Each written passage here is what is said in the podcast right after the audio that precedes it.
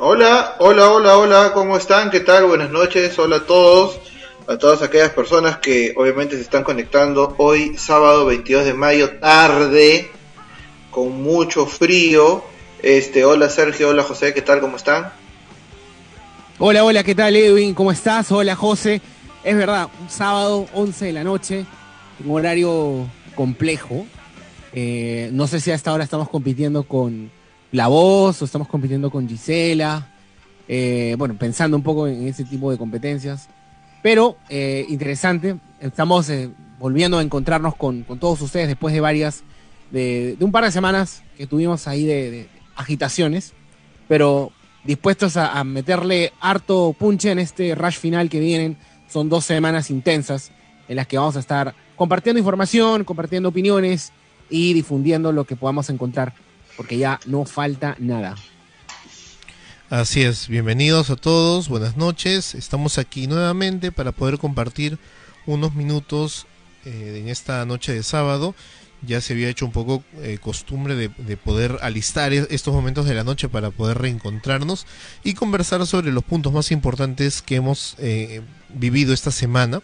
También sobre algunas cosas de actualidad, algunas noticias interesantes. Así que vamos a disponernos ya para empezar. Eh, bueno, hay, algunas cosas muy, muy positivas que se han presentado estos, estos últimos días.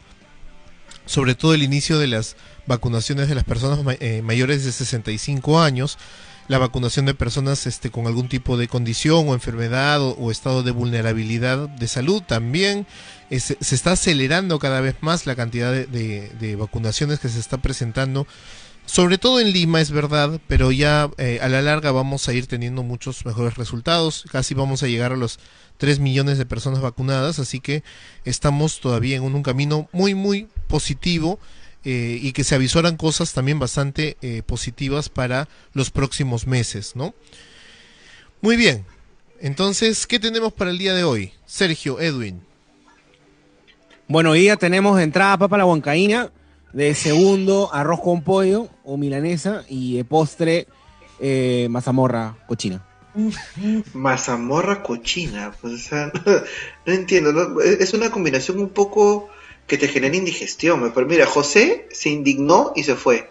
Sacó, sacó su imagen. No, no quiso ser parte de tu menú. En serio. No, ya, bueno, yo creo que José, José va a sufrir porque en el fondo él sabe que en el en vivo no se puede editar. Entonces, ya en los podcasts, en, los podcasts que ustedes, eh, me imagino que los, religiosamente los escuchan, y yo más de una vez le, un poco que lo, lo, molesto a José porque él es el jefe de producción, edición, productor general eh, master, masterizador. De este staff enorme de, tres personas. Sí, él tiene el 80% del peso específico de, toda la, de todo el equipo, ¿no? Eh, pero bueno, en el en vivo... Y no, va a poder, no va a poder editar este, estas situaciones que nos pone la vida, ¿no? Como este, escuchamos de un amigo nuestro que dijo, oye, siento que están pasando los años y todas las, las parejas con las que he estado se están casando y yo no un, amigo me había dicho eso. ¿Me contó, un, también ¿me contó un pajarito? Sí, sí, y, de ahí se fue con, la cucharita y todas esas cosas. Yo ahí no, quiero entrar mucho, ¿no? Porque sería darte paso libre. Tranquilo, tranquilo. En verdad yo, yo no tengo tema, o sea, lo digo porque eh, no voy a hacer cherry al stand-up comedy que pronto voy a lanzar nuevamente. Pero sí tiene que ver con eso, ¿no? Con, con las cosas que uno se, empieza a revisar en esta semana en la que tenemos tanta carga de información política que de verdad a veces uno necesita, yo mis, sábados al menos los trato de despejar un poco la mente, digo, hoy día voy a dejar de ver política, voy a dejar de escuchar audios, voy a dejar de, hasta la noche, y empiezo a ver banalidades y empiezo a encontrar que, oye, yo salía con ella hace dos, años y ahora ya está casada, otra, o salía hace tres años, está embarazada, entonces digo, de pronto el tema, el, tema soy, soy yo que me, he quedado en, no sé. Ay, pensaba que me ibas a decir, el tema es que el niño se parece a mí, y dije, no, ahí ya estamos, no, ahí, ahí se complica todo. Oye, puede pasar, puede pasar. José, Sergio, ¿cómo que puede pasar? Oye, no puede, puede, pasar, no, no puede pasar. Porque estamos en el Perú, en el, en el país donde lo que tú piensas que, ver que no puede pasar, Perú? pasa. Le pasó, le, le pasó a un presidente, Alejandro Toledo. Es verdad, le pasó a Alejandro Toledo, es verdad, él, eh, y él la negó, la negó incluso así directamente, como rotundamente, ¿no? no es mi hija. Oye, se, han, se han puesto a pensar que dentro de dos sábados estaremos, no sé si podemos dormir o no, porque ya estamos, estaríamos, es la noche previa a las elecciones presidenciales. Va a ser la noche más larga del mundo. Para muchos, eh, para muchos peruanos sí, porque quizás eh, es una elección en la que, a ver, no sé cómo suena esto, pero no se va a elegir tanto a un candidato, sino más bien se va a votar porque estás en contra del otro. Es una, es una elección, no digo atípica, porque en el Perú cada historia electoral tiene su propia naturaleza, pero estas elecciones eh, han marcado un antivoto muy, muy amplio, muy agudo, y, en dos semanas pueden pasar muchas cosas. Si uno se basa en las encuestas, eh, hay encuestas de todo tipo, eh, hasta qué porcentaje uno debe creer en las encuestas. Sí, es eh, un dato, una fuente importante, y, en ese sentido, como la vez pasada dije, cada vez se acerca Fujimori, Keiko, pero no supera y no iguala. Justo José tenía... Y en la mejor esperanza, en el mejor resultado, es un empate técnico. En el mejor resultado de las encuestas. Así que vamos a ver qué nos dice la gente, qué está opinando sobre esto.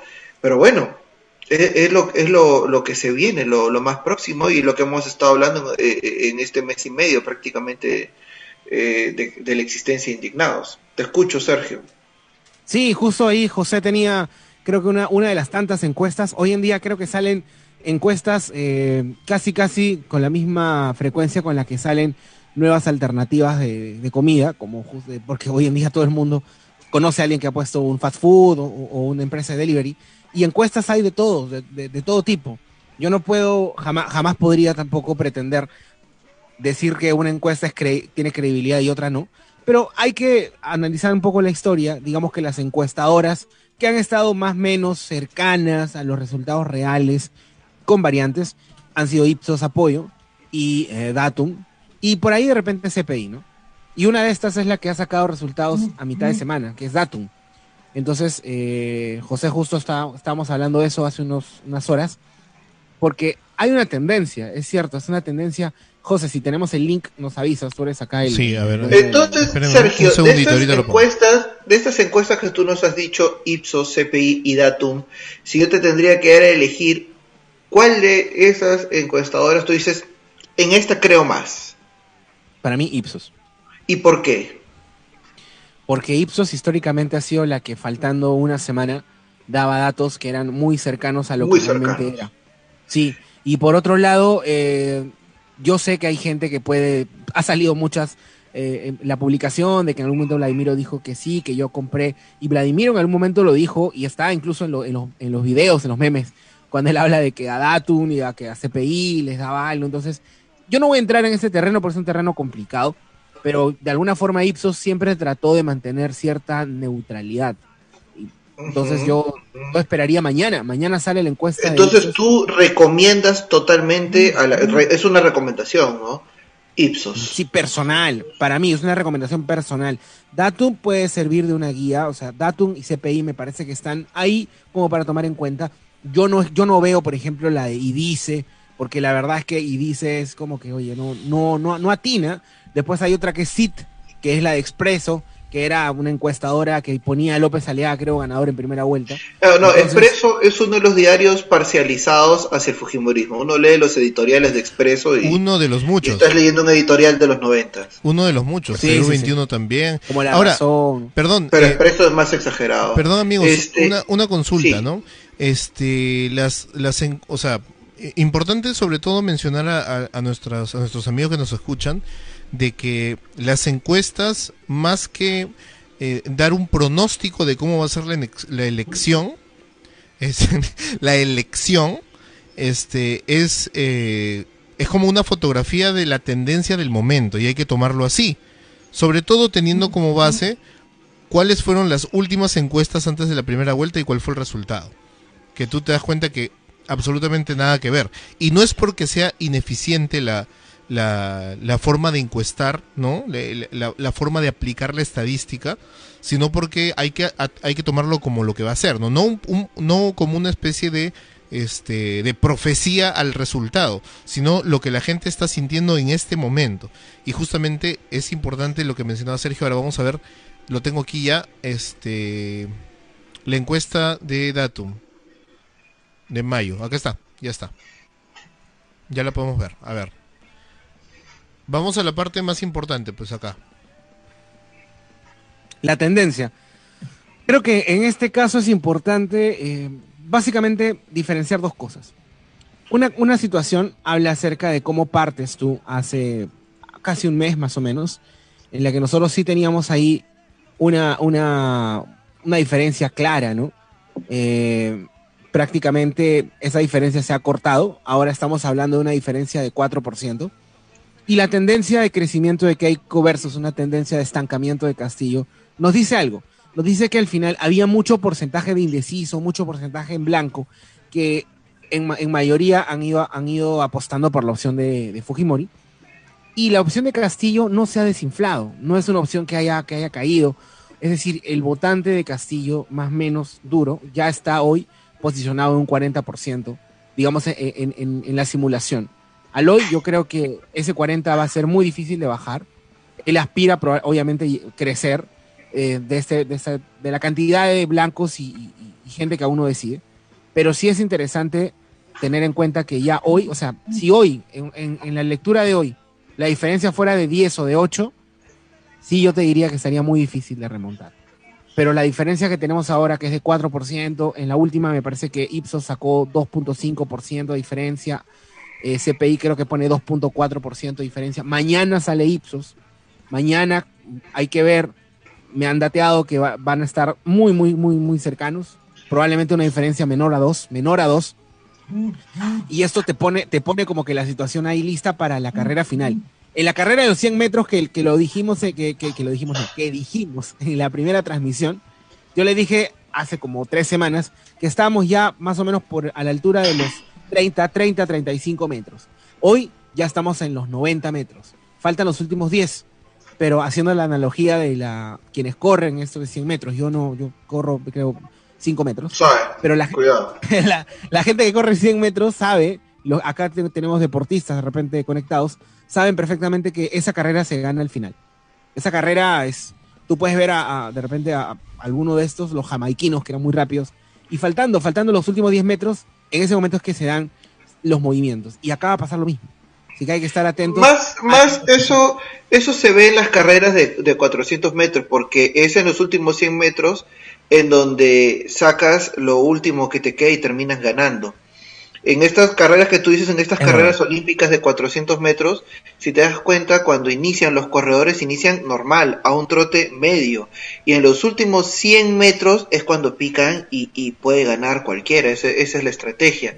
Regresando a, lo de las encuestas, el universo de encuestados eh, normalmente son 2.000 personas, 1.500 personas.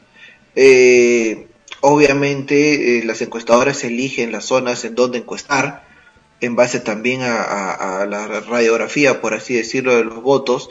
Eh, está muy pegado todo, pero al mismo tiempo eh, la cantidad de ausentismo que se tuvo en la primera vuelta es un incierto hoy más que nunca. Entonces, y, partiendo que gran parte del ausentismo se encontró en Lima Metropolitana y en todos los cuadraditos de las encuestadoras quizás Castillo gana en casi todos, ¿no? Pero en el cuadrado en donde Keiko Fujimori le saca mucha diferencia a Castillo es en Lima Metropolitana, en donde hay mayor ausentismo. Es una sorpresa total.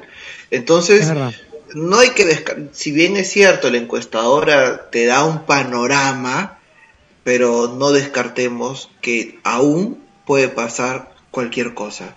Eh, es el momento en el cual los peruanos queremos escuchar propuestas concretas eh, que no caigan tanto en la promesa populista, eh, pero a ver, también depende de, la sociedad, porque una persona te puede prometer muchas cosas y, y tú como parte del electorado ¿qué sabes si se puede plantear eso, si es viable, si existe, no existe, como lo hemos hablado en capítulos anteriores?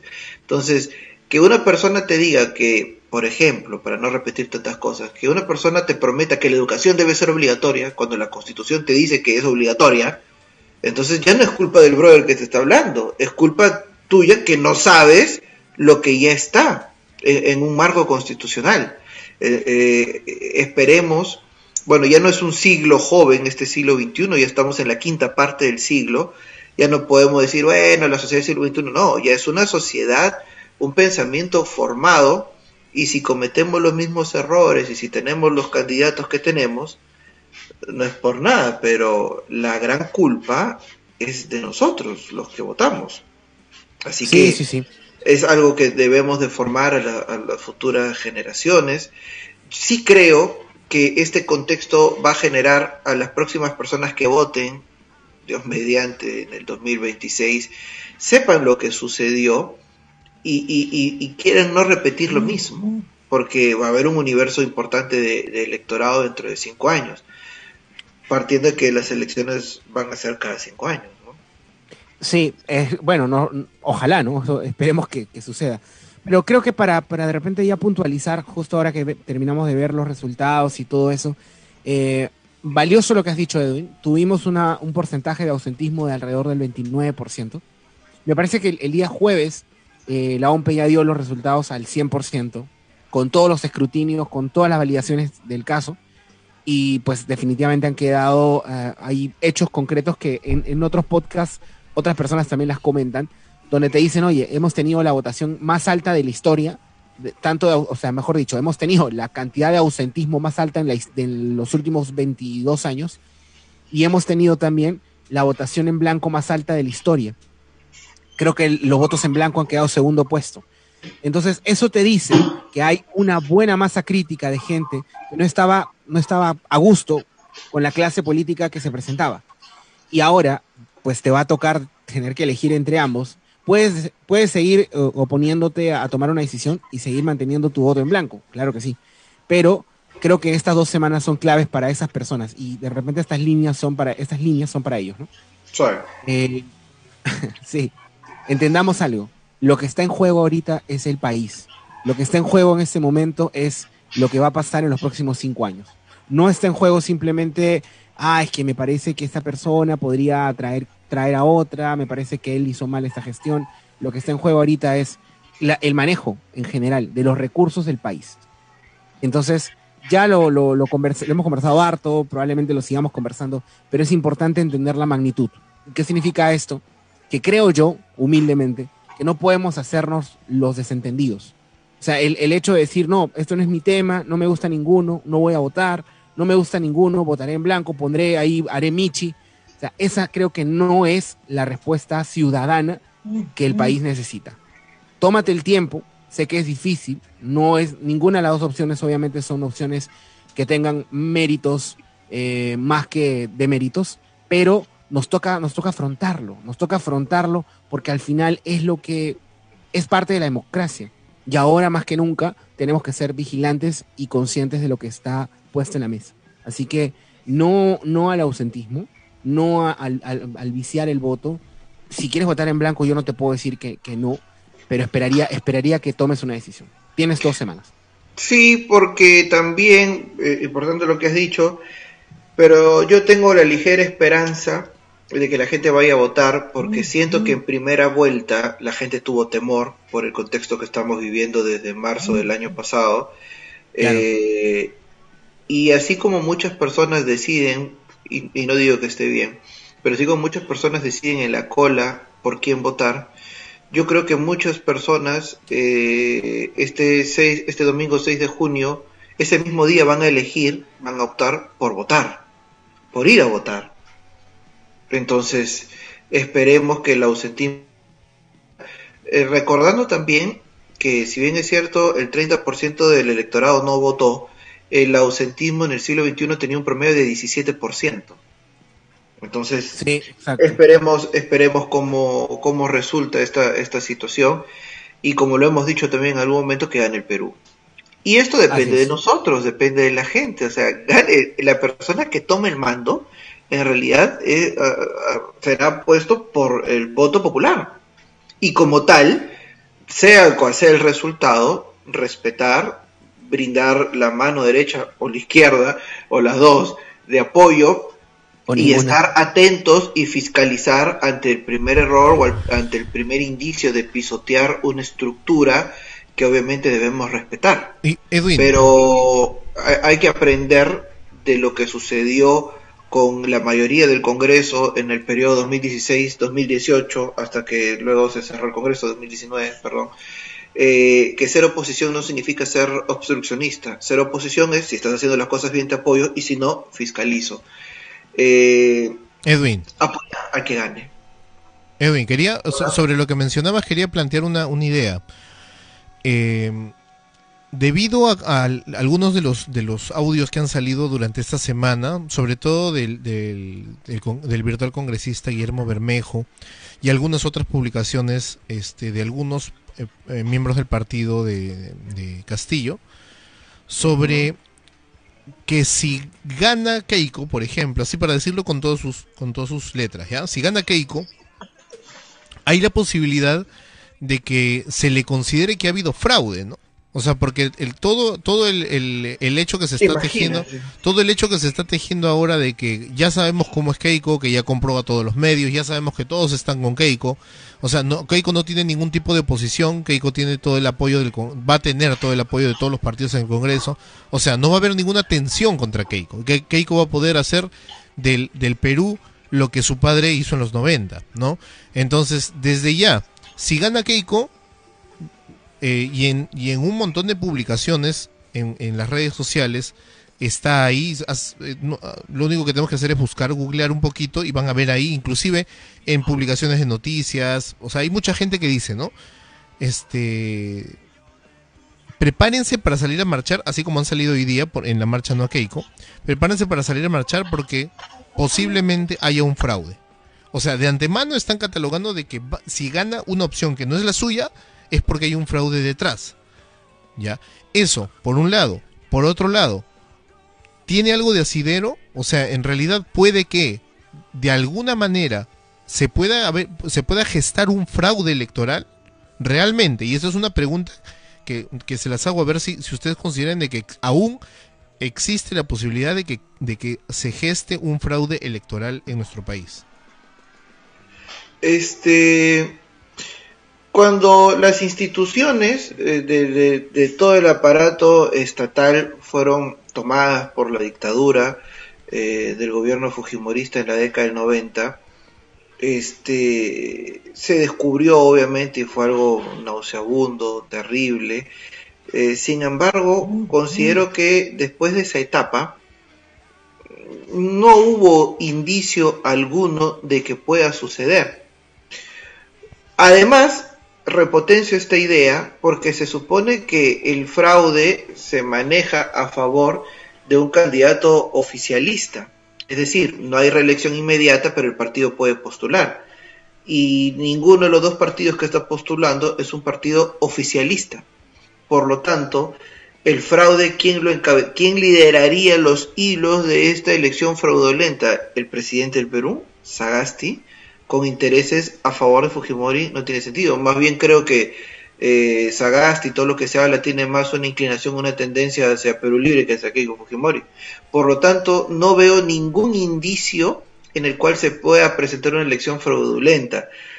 Eh, en mi opinión, no de indignados, en mi opinión, sí siento una cobardía, eh, un maltrato a la democracia. No me consta de Pedro Castillo, pero sí de muchos integrantes de Perú Libre al manifestar si ganamos bien y si no fraude. Entonces, ¿por qué mejor dejas de participar?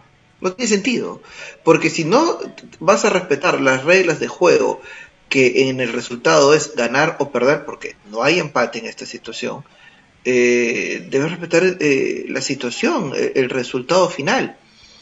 Y se escucha más de Perú Libre esa, esa postura que del bando de Fuerza Popular. No, repito, para cerrar la idea, no encuentro ningún indicio en el cual Fuerza Popular tenga tentáculos en el conteo de votos. Ninguno. Yo creo que voy a eh, de repente complementar esto, en el sentido de que más allá del tema de la institucionalidad y la posibilidad que tiene una, un aparato eh, del gobierno en poder em, intervenir y alterar los resultados, yo creo que quiero, quiero llevar el, la discusión a un análisis un poco más eh, sociodemográfico. En las revueltas que hemos tenido en los últimos años de la población, del pueblo, como quieran llamarlo, eh, para poder cambiar algo que las autoridades habían decidido eh, imponer, han sido principalmente, principalmente lideradas por movimientos de la izquierda. Esto no quiere decir que la gente de la derecha eh, no reclame, pero sí es cierto que la gente de derecha no tiene hoy la madurez, y lo, hay que decirlo con todas las letras, la madurez para articular eh, movimientos de, reclamo, movimientos de, protesta.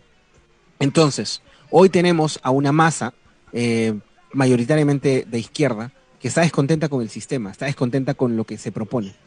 Y es lógico que lo que está haciendo ahorita el grupo de Perú Libre es anticiparse. Ellos saben perfectamente que pueden ganar o pueden perder, porque al final esto es una situación que se está llevando a, esa, a, esa, a ese nivel de incertidumbre. No hay un claro ganador. Pero si es que en el, en el, digamos, en el supuesto negado, que ellos no ganaran, ellos saben perfectamente que necesitan tomar una reacción. No se van a sentar, y lo, digo acá con todas las letras también, no creo que Guillermo Bermejo y, sus camaradas eh, se sienten tranquilos a ver cómo se les escapa esta, esta elección. Porque para ellos no es que esto pase cada cinco años, esto es una situación que los ha tocado eh, a ellos hoy, o sea, les ha tocado a ellos estar dentro de esta, eh, esta oportunidad de oro, por así decirlo, porque en cinco años hay gente que dice, no, pero en cinco años también va a haber una opción radical. Puede que sí, pero no va a ser una opción radical de Bermejo y de Cerrón. O sea, Cerrón de verdad se le apareció la Virgen, porque no es la única persona que podría tomar un, papel preponderante en esto. Entonces, lo que ellos van a buscar es aprovechar este descontento popular para eh, probablemente llamar a un desconocimiento de las elecciones. Yo me adelanto a eso. Lo van a hacer y por eso es que, no, o sea, obviamente ellos no van a hacer el, análisis que tú has hecho, Edwin, de ver hasta qué punto le podría convenir a la gente del jurado, a la gente de la OMPE. Ellos no van a ir por ese lado, simplemente van a decir ganó la opción de la corrupción, porque ellos ya pusieron su línea. No toda la gente que vota por Fujimori porque no tienen memoria, no tienen conciencia, mira con quién está, es la opción corrupta. Y como es la opción corrupta, ellos corrompen todo, como tienen el poder de la prensa y el poder de los aparatos, entonces al final nos robaron la elección. Y lo van a decir, lo van a decir en todas las plazas, van a convocar el lunes o el martes después de las elecciones así al levantamiento porque nos están robando la elección que es del Mira, sería lo mejor. y eso sería lo estoy, mejor. No estoy seguro sería lo ¿Sabes por qué? Porque no estamos tan preparados. no eh, estamos tan preparados para eso. Nunca, mira, desde que el país nuestro nació como tal, nunca estuvo preparado ni en lo político, ni en lo económico, ni en lo social. 200 años después son las mismas situaciones. Y electoralmente el Perú está dividido en dos. Así tal cual. Eh, ninguna eh, y al ser mitad no hay un grupo más que otro en cantidad. Quizás sí en lo violento, pero hay violencia de ambos lados. ¿A qué voy con esta hipótesis un poco, no sé, tirada de los cabellos? que en el, en el supuesto caso que gane Keiko Fujimori y el Partido Perú Libre se manifieste en las calles pidiendo un fraude y manifestándose con violencia, viendo las cosas de un punto positivo, aunque el costo podría ser muy alto, la gente se daría cuenta de lo radical y la única medida e instancia que toma. Porque la efervescencia de la cólera, de la tierra y del reclamo, ok, hasta cierto punto podría ser entendible un, un día, dos días, tres días, cuatro días. Pero que esto vaya seis días, siete días, cuando la gente en realidad vive el día a día, tiene que trabajar, hay gente inocente que fallece, infraestructura, etcétera. Yo creo que gran parte de los que abrazamos la democracia, estamos hablando de un supuesto, ¿no? Eso más bien le bajaría muchos puntos, eh, muchos seguidores, mucha gente, muchos votantes, eh, muchas personas que se parcialicen a esa idea porque ser de derecha o ser de izquierda no hay sistema político perfecto, no hay ideología perfecta, sino todo el mundo tendría la misma ideología. La idea es cómo lo apliques en un país. Y sea la ideología que sea, uno debe abrazarse de la democracia, porque hay que apoyar al que gane. Y, además eh, el Partido Perú Libre ya tiene un logro importantísimo que es tener una cantidad importante de congresistas. es un logro, es, sí, es un logro que se valora probablemente, pero ellos van por todo. Ellos van por todo, ellos no están dispuestos a ceder, no es que de repente ahí estamos perdiendo la perspectiva de algo, Edwin.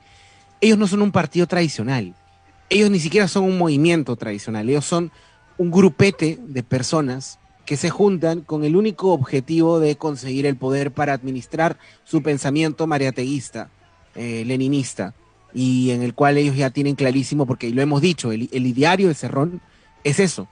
Castillo, y también hay que decirlo claramente, Castillo es simplemente un instrumento que ellos han encontrado en el camino y que le dijeron, Pedro, mira, tú eres una persona que conecta con la gente porque haciendo de repente una evaluación rápida, eres maestro, has sido rondero, eh, hablas como una persona de provincia, lo cual en realidad también es, eh, desde un marketing político, suma mucho, porque al final este es un voto de emociones. Y ojo, eso no quiere decir que sea mejor o peor, simplemente es una persona que cuando tú lo escuchas, sientes que es un peruano, un peruano de provincia, un peruano que, igual que Acuña, ambos tienen ese, ese vínculo con el provinciano, y está bien está bien, pero probablemente Cerrón y ese grupo dijo, creo que Pedro nos va a, ganar ese tipo de em, atributos que son interesantes para un candidato. Pero a lo que voy es, al final Pedro termina siendo un instrumento.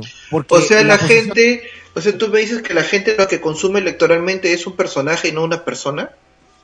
Pero, pues, pero por supuesto, por supuesto, ese es, una, ese es un factor clave al momento de tú poder votar por alguien también. Porque cuando te sacan tantas cosas, que tu cerebro ya está como que cansado y dices, todo es lo mismo. Yo he escuchado N personas que me dicen, estoy cansado de, la política. Castillo no han sacado nada, nada, nada, nada. Siempre es lo mismo. Ese es, un, ese es un primer detalle. De Castillo no han sacado nada, como sí le han sacado a otros candidatos. Pero el otro detalle es, Edwin, es que al final tú terminas diciendo, bueno, pero es que él es maestro. Y todo el mundo dirá, sí, pero ¿cuándo enseñó? ¿Dónde enseñó? ¿Está en licencia? Lo que quieras, pero es maestro y la que está al frente no es maestra. Y, en un país donde valoramos mucho la falta de educación, o sea, justamente es eso, o sea, hay falta de educación porque la clase, creemos mucho que la educación está es, elitista, se ha aburguesado, que hoy en día solamente puede tener buena educación el que tiene dinero y el que no tiene dinero no. Entonces, todo eso, créeme que hay alguien que ya lo pensó y dijo, un candidato que es maestro y encima maestro de primaria y encima es un maestro en un colegio eh, me parece que es un colegio estatal. Entonces, rural. rural. Entonces, tiene todos los factores para que al final cualquier persona de esos, de esos sectores, que hay un montón, eh, vinculen con él por eso. Y encima es rondero. También al ser rondero lo asocian con una persona que lucha por la justicia, pero no por la justicia que se hace en los tribunales, sino por la justicia que se hace en la tierra donde realmente se aplica la equidad. Entonces, son factores que no podemos dejar pasar de lado, no, no podemos ser tibios en eso. He, leído varios mensajes en, muchos foros donde dicen, basta de ser tibios, porque ya estamos en una situación de crisis y esto no se, esto no se resuelve el 6. No es que, ah, ganó uno, ganó otro y se acabó, no. Sino que hay que estar preparados para lo que pueda venir y, solo para completar, Edwin, hay que estar preparados para lo que venga y a lo que decimos no es que al final si, si de pronto la gente de, Perú Libre llama a no reconocer las elecciones es el mejor escenario. Yo no, no diría eso, yo creo que es un escenario muy riesgoso porque del 6 de junio al 28 de julio tienes hoy a un presidente que es Sagasti y él va a tener que tomar una decisión ante esa revuelta. Entonces, no es Keiko no es, eh, no es PPK, no es, un no es un presidente neutral, es un presidente como Sagasti, que tiene lógicamente también una formación política y que al final, pues me imagino que va a tener que tomar una, una, una, posición. Ahora, algunos dirán, pero ¿qué posición si la democracia ya dijo? Pero es que no sabemos si la diferencia fuera de repente seis mil votos o cinco mil votos.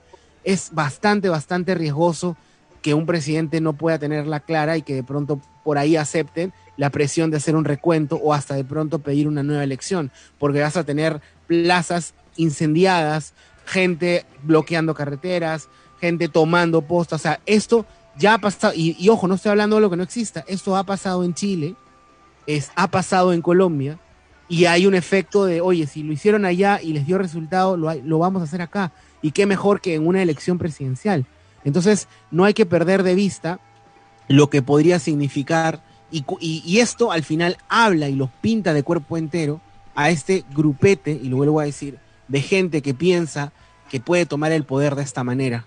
Y esto es algo que no se debe tolerar ni tampoco pasar por agua Y algo que debemos superar, porque en la historia del Perú se han dado muchos eventos eh, de esta manera, eh, en donde un grupo de personas en contra del resultado electoral, eh, donde la democracia se manifestó a, través de los votos, no aceptaron el resultado.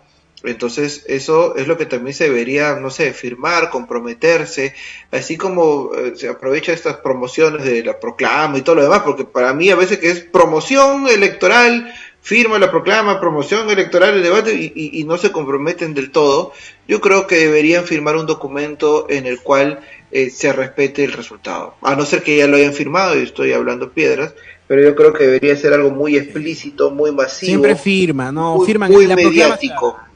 Lo firman, lo firman, lo firman, pero en realidad es un papel, o sea, el papel. Pero debería ser mediático debería ser lo que, lo que debería ser es vinculante en todo caso, ¿no? Pero es que eso es algo mm. jurídicamente no sé hasta qué punto sea factible. Un contrato, pero un ah, contrato.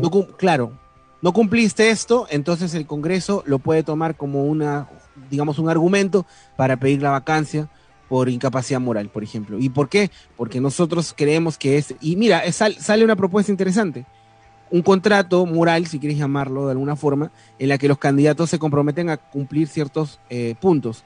Y en el caso que no lo cumplieran, eso va a ser causal para la incapacidad moral. Porque la incapacidad moral hoy es un albur, no se sabe, queda a criterio del Congreso si es que, oye, no, es que él tenía una trampa en la época del colegio y al final mantuvo doble relación durante 10 años, es un inmoral, por lo tanto no puede ser presidente. Y a ese nivel llegan los argumentos en el Congreso y de verdad piden una vacancia por eso. O sea, yo creo que si, si se puede dar eso, que no debe, no debe ser de esa manera, podrías tú plantear esto. ojalá esté escuchando a alguno de los congresistas electos y que digan, yo voy a proponer que eh, los candidatos el, día del debate de acá el otro domingo firmen un contrato donde si, seis, siete puntos. Y si en algún momento de su gestión no cumplen alguno de estos puntos, inmediatamente el Congreso va a solicitar la vacancia por incapacidad moral. Y que, lo, y que sea un, acuerdo unánime de las bancadas. Y se podría pedir lo, para, el, para el perdedor, se podría pedir eso, o sea, que asuma que, el, eh, que asuma su situación de, de, derrotado y que reconozca en las en las eh, no sé pues en las 48 horas después de determinar al ganador que reconozca su derrota y lo felicite públicamente. No, no públicamente, ¿no? Pero que diga. No puedes pedir eso. No, pero, o sea, me refiero a que, a que, que no, no tenga la opción de decir el día que le dijeron, oye, tú perdiste, que, que salga a decir, no, ha habido, no, yo no reconozco esta elección y este y salgamos a las calles a, a sacar este a este tipo o esta mujer del, del puesto, ¿no? Pero, pero o sea, que lo van a hacer. Pero claro, o sea, no hay duda de eso. De, repente a, buscar alguna figura legal que nos permita, este, un poco atarlos de manos, ¿no? Y que, que tenga alguna implicancia vas Pero vas, vas, a, vas a lo mismo, vas a lo mismo, porque te van a decir, o sea, desde ahorita quieres vulnerar mi libertad a la expresión y en este caso a la insurgencia, porque la insurgencia es un derecho que está tipificado en la Constitución te van a decir, o sea, ya desde ahorita me quieres condicionar. O sea, eres parte del sistema que no valora la libertad que tienen los ciudadanos de poder ejercer su legítimo derecho a la protesta. Entonces, no Claro, pero recuerda, que... recuerda que la insurgencia también tiene la variable de que debe ser una manifestación pacífica. Al primer acto de violencia, ah, ya, no, pero es que si uno se quiere ir a, lo explícito, ah, pero si me estás eh, mellando mis mi derechos, pero es muy fácil. No, pero es que hay variables, puede ser si, un grupo se levanta con violencia, ya no es insurgencia. No, no, no, pero es que es bien fácil, pues hacen su protesta pacífica y siempre, porque pasa, eh, meten infiltrados y de pronto el infiltrado se pasa de la raya, provoca a un policía, basta que el policía lance una, una de repente... No, no, no una bala, sino estas, estas que me olvido el nombre ahorita. ¿Perdigón? Las que lanzan que son como, claro, perdigón, Ah. El perdigón, perdigón. Y eso hace que al final la población se siente enardecida y ahí ya la violencia pasa a ser Mira, es que si dices eso, habrá otra persona que dirá otra hipótesis, pero no, pero ¿qué te parece? Los cuatro suyos. Eh, yo, claro, claro, entonces la, acá la figura central es, así como se está eligiendo democráticamente, eh, dar un mensaje porque un bueno soy profesor al igual que José y uno como profesor eh, es un trabajo muy bonito y muy difícil como toda carrera y uno debe predicar con el ejemplo porque siempre hay niños que nos están mirando y uno debe uno no es, una persona famosa no somos personas comunes y corrientes pero debemos cuidar la imagen ante cualquier paso que demos porque obviamente para muchos niños eh, no te digo que somos figura pero somos un, un, ejemplo, quizás. Un referente, un referente. Un referente, no me sería un referente. Entonces yo creo que él en su condición de maestro, palabra de maestro y profesor, eh, dar un mensaje, en el caso pierda, ¿no? Este, perdí, ojalá, felicito. Ojalá Dios, porque ser, ser eh, candidato o ser profesor no solamente es enseñar teoría, sino también predicar con el ejemplo. Y, Pero... quién más que él, al, al ufanarse de ser docente, eh, no cumpla con eso. Mira, palabra de maestro, ya que hablas de palabra de maestro, es una palabra que lamentablemente no vale nada en el caso de Pedro Castillo. Y esto es porque él va a firmar el lunes una proclama ciudadana donde se compromete, entre otros puntos, a respetar la libertad de expresión, a respetar a la prensa, que creo que es lo mínimo que uno tiene que hacer. La prensa puede estar a favor o en contra tuyo, es, es lo normal. Es lo normal. Hay gente que dice, no, pero la prensa está vendida. La prensa responde a intereses al final. Entonces, ese escenario ya lo sabemos desde, desde que apareció la primera publicación de, de, algún diario. Entonces, te puede, te puede molestar, lógicamente. Y tú puedes salir públicamente a decir que estás en contra de algunas eh, declaraciones. Pero a los dos días sale diciendo que en una plaza pública, ahí te das cuenta, por eso espero que entiendan por qué eh, hay tanta, en mi caso, impotencia, ¿no? De ver cómo una persona se expresa así. Él dice en una plaza pública que no, que la prensa está vendida y que él va a decir cuánto le están pagando a los periodistas, ¿no? Porque está recibiendo dinero de otras personas este, y él tiene la información de cuánto es lo que ellos reciben. Y esto, mira, todos los, todos los periodistas, los que están en contra y a favor de él, todos han salido al unísono a decir que eso está mal que él no puede decir eso en una plaza pública. Y justamente es lo que tú acabas de decir, Edwin. Él es un referente también. Y cuando tú eres referente, tienes que aprender a medir tus palabras. No puedes salir ahí a, querer incendiar a la gente diciendo, sí, que ellos les pagan todo eso, porque al final la gente que ya está descontenta, ¿qué, mensaje se va a llevar? Y, ya como que la puntita del, del pastel mm, lanza una publicación en Twitter donde dice, ¿no? Prensa corrupta y un montón de cosas después la borra, pero ¿qué clase de mensaje, qué clase de palabra de maestro nos quiere dar él? Y por eso es que el riesgo es ese. Si no puede cumplir una promesa tan básica como es el respeto a la libertad de prensa, ¿cómo Michi pretendemos que él respete al final un resultado electoral? No me da la garantía que lo haga, y ese es un factor adicional que se lo pongo en la mesa a todas las personas que hoy todavía están en el rubro indecisos. ¿Consideras tú que al final el candidato, que si ese candidato perdiera, aceptaría? O sea, realmente la palabra que tiene él. Pero, validez? claro, es que caemos eh, en un vicio de la historia electoral peruana que es el caudillismo. Claro, eh, ¿hasta qué punto supongamos que Pedro Castillo, que es el candidato, este, acepte, pero el, el resto del partido no? Porque la facción, en este caso, no digo violenta, pero sí insurgente, es del, es del grueso El 7, de junio le van a dar una patada en el poto a, Castillo. Y, van a ser más bien los... José, José, te desataste. ay, perdón, perdón. José, ¿es José Solís el que está hablando? perdón. Sí, Canchari. Y, y, ya no, ya, eso ya no se puede editar. No, igual, igual, igual lo corto el 7 el 7 de junio pero me parece perfecto. El 7 de junio ya no podrá ser ya no podrá ser cucharita.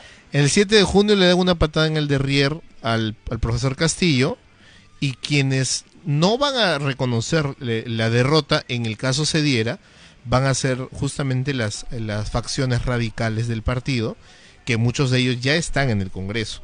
Ese es el tema. Castillo de repente hasta así, y hasta va y le da la mano, porque la misma que dijo en la entrevista que tuvo con este con en, el canal que nadie ve, Willax, este dijo que las dos veces que lo vio, lo vio los ojos y le, dijo no sé qué cosa y él fue muy educado. Él fue muy educado, le dijo este bienvenida, gracias ah, por venir. sí, sí, sí. Sí, este y Castillo dice que el Castillo fue así, ¿no? Muy educado con, con ella muy parco. Este, y, y bueno, yo a mí no me sorprendería que él reconozca y que, que, que reconozca, por, por último, que se mantenga en silencio. No me sorprendería. Pero el tema no va a ser él, como dice Edwin. El tema no va a ser Castillo. el tema va a ser la insurgencia. El tema va a ser exactamente todo el polvo que puedan levantar, que puedan levantar los demás, ¿no? Quiero, quiero compartir con ustedes, alineado a esto, una información, una pepita que de repente no la, no la hemos comentado. Eh, me parece que hace dos días hubo una elección interna en Perú Libre. Porque como ustedes saben, Perú Libre es una bancada. Es una bancada de 37 congresistas, la bancada más numerosa. Pero no los 37 piensan igual, o sea, lógicamente cada uno viene de su, de su provincia y todo. Eh, de su provincia porque ahí los eligen, me refiero. Y el punto es que había una elección interna de quién va a ser el vocero. Porque tiene que haber un vocero que es el líder. El vocero, para quienes no, no conocen el punto, es aquel que habla a título de la bancada. O sea, él no puede hablar porque es lo que yo pienso, hablo por la bancada. Y se escoge el primer vocero. Y generalmente el primer vocero siempre va a ser la persona más representativa, ¿no? Aquella que, digamos, puede generar cierto consenso. Se presentaron varias alternativas y se han elegido a dos. A Betsy Chávez y a Jaime Quito. Y estos ha, ha sido una elección en la que quedó 22 votos a favor de estas dos personas y 15 votos a favor de la otra. ¿Quiénes eran los que perdieron? Los de, los, digamos, los del magisterio, los de Castillo. Importante entender que Castillo parte con 15 congresistas entonces. O sea, yo pensé que no tenía, pero tiene 15 congresistas Castillo y Cerrón tiene 22. Esa es la conformación ahorita de, porque esa, esa bancada podría romperse, ¿eh? podría romperse. Es más, yo te diría, si es que pierde, si es que pierden, se va a romper. Se va a romper. Pero el punto es que eso que te dice, hoy en día Castillo no tiene ni siquiera el liderazgo de la bancada. O sea, no puede ni siquiera poner un vocero en la bancada. Entonces, está supeditado en lo que termine diciendo Cerrón. Pues que claro, es que no, no tendría por qué ponerlo porque es la decisión de un partido, no es caudillismo. Y es una figura muy extraña en la historia partidaria del Perú, porque normalmente el fundador del partido es, es el quien representa en elecciones. Normalmente. Acá es una figura atípica en su totalidad, porque Cerrón, siendo el fundador del, partido, que postula es este es Castillo. Y más bien en la historia de los partidos políticos en el Perú, cada vez que postuló una persona, eh, salvo Alan García, que no haya fundado el partido, el resultado que logró fue muy bajo. Ejemplos tenemos, por ejemplo, Alba Orlandini cuando postuló con Acción Popular, Villanueva del Campo cuando postuló este, con el APRA, Marta Chávez cuando postuló con Alianza por el Futuro, que las siglas era AF, o sea, Alberto Fujimori. Entonces, eh, esta es una figura muy atípica, porque bajo, repito, Castillo no siendo el fundador, pero postula, y esto a su vez, eh, en vez de mostrar un ejemplo de partido, mira, yo no lo fundé, pero yo represento el partido en elecciones, al mismo tiempo puede ser un aspecto negativo porque puede provocar, si es que mm, yo no lo provoco, una decisión dentro del partido, una división, dos grupos muy marcados. ¿Por qué? Por justo lo que acabo de decir, la poca tradición en este sentido no caudillista en los partidos políticos. la única vez, la única vez que postuló, bueno, no digo único, dos veces, dos veces que postularon personas que no habían fundado el partido y ganaron, que recuerda así rápido, fue Alan García, dos veces eh, con el APRA, y mira que ahí en la torre nunca pudo ganar, y Prado, que, que sin ser civil y sin ser fundador del partido civil, gobernó con el partido civil del 76 al 79, en el siglo XIX. Pero el resto, no, caudillo que postulaba era el fundador del partido. Así que es. Ojo, quiero, quiero aclarar algo. Quiero aclarar algo para que no, no quede un poco ahí en, en, digamos, en, en, la nebulosa. Yo no digo de que el presidente de la República tenga que poner al vocero de su bancada, o sea, no podría porque ahí sí digamos a tú dices. Pero es lógico, es lógico que al final tú eres el presidente, la bancada es de tu partido, creo que por un tema de concordancia, eh, si bien no va a hacer lo que yo digo, tampoco va a ir en contra, ¿no? Y el punto es que al final, si yo soy el presidente, el candidato presidencial, esperaría yo al menos tener por lo menos el respaldo de la bancada, porque si yo pienso hacer una reforma, necesito que la reforma vaya en conjunto. Entonces, a mí ya me queda, me queda claro que hoy Castillo no tiene liderazgo, lo sabíamos, ¿no? Pero ahora ha quedado numéricamente demostrado que Castillo no tiene liderazgo de la bancada, es la fuerza minoritaria, tiene 15 congresistas realmente, el resto son congresistas de Vladimir Cerrón, y que al final, incluso, o sea, mira, estás leyendo la, declaración que dijo, o sea, es que son cosas que a veces uno eh, evita comentar, ¿no? La portavoz, la oficial portavoz, eh, Betsy Chávez, ha dicho que mm, en la reunión lo primero que dijeron es establecemos un respeto orgánico al señor Vladimir Cerrón, quien ve los lineamientos políticos del partido, mientras que el profesor Pedro Castillo se encarga de la campaña presidencial. O sea, para ellos, a eso voy. A mí me queda cada vez más claro que, de repente si al final gana o no gana Castillo, a ellos no les va a sumar o restar. Su propuesta es tomar el poder porque ya tienen hoy en día la masa popular. Y ojalá, ojalá que Castillo entienda y se dé cuenta a tiempo que él sí puede tener buenas, buenos resultados como Pedro Castillo. La gente lo quiere. Hasta yo en cierta forma puedo sentir cierta o sea, me, cae pero, pero, veo todo lo que hay atrás y pero hay un problema. Tiene mucho hay un problema muy grande. De manera genuina, Castillo ha logrado 2.7 millones de votos de manera genuina. Eh, de un electorado de 25 o 27 millones de personas habilitadas para votar. Un porcentaje muy bajo del electorado eh, en total. Y lo que logra en segunda vuelta no van a ser votos hacia él o hacia el partido, es anti algo. Entonces, la, eh, el apoyo que está teniendo Castillo o el Partido Perú Libre es un, es un apoyo con fecha de caducidad. Y esa fecha de caducidad será el 6 de junio. Después del 6 de junio, eh, los que votaron por Castillo, el 80% de los que votaron por Castillo en segunda vuelta, eh, no lo van a seguir. Porque el anti manifestado en el voto dura hasta el domingo 6 de junio. Es lo que creo. Así que eh, la alerta de que eh, el, Perú o mucha gente va a apoyar o va a criticar, no creo que sea tanto. Sí una cantidad importante, sí, porque basta que tengas 100.000 personas en una plaza, ya te, pueden hacer disturbios, pero como apoyo de, tal, no. Porque además hay que sumarle que la situación del peruano común y corriente ahora no es para perder el tiempo en manifestaciones y luchar por una causa. Salvo eh, aquel, aquel grupo que nunca hizo nada y solamente se dedica a reclamar y exigir y no hacer nada, y, ese es el, pero ese es el tema, Edwin, ¿cuánta gente está en ese grupo del que no hizo nada y que reclama? Entonces, si tú me dijeras, Sergio, ese grupo es el 0,02%, yo te diría, pues tranquilidad, ¿no? Pero lamentablemente la preocupación hoy es que no es 0,02%. Y es lo que al final pasó, ya pasó a este nivel en otros países, ¿no? cuando tú ves que eres como que, oye, mira, yo, él, él tiene más que yo, pero claro, probablemente él se esforzó un poco más. Pero es como que tú dices, oye, si tengo un canal más directo en el que me va a caer algo sin hacer nada, pues hay mucha gente que va a poder tomar esa opción como interesante. Y, es el discurso que va a coger, dejamos de hablar de Castillo, es el discurso que va a coger Cerrón, porque Cerrón sabe que si al final Castillo no gana, él necesita tener este poder político de la gente y ese poder político lo va a ganar a través del discurso. El discurso que ya nos, nos lo está diciendo todos los días, ¿no? No más pobres en un país de ricos.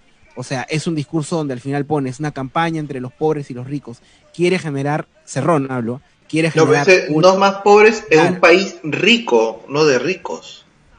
En un país rico, es verdad. Pero el punto, pero el punto es que esa, ese es, digamos, el kit del asunto sobre el cual ellos están basando la campaña. Entonces, digamos que la, la, conclusión en mi caso final es, entendamos hoy que todavía estamos, at por, o sea, podemos, estamos en una situación pre-elecciones. o sea, lo peor que nos podría pasar sería tener que analizar de lo que ya pasó. Ahora nos toca más bien entender lo que puede pasar. Entonces, sumemos todas las variables que hay. Yo no, yo no, estoy con esta, justamente nadie me preguntó, pero estoy con este, este atuendo. No, no, porque haya sido no nos importa. ¿no? Sí, yo sé, yo sé.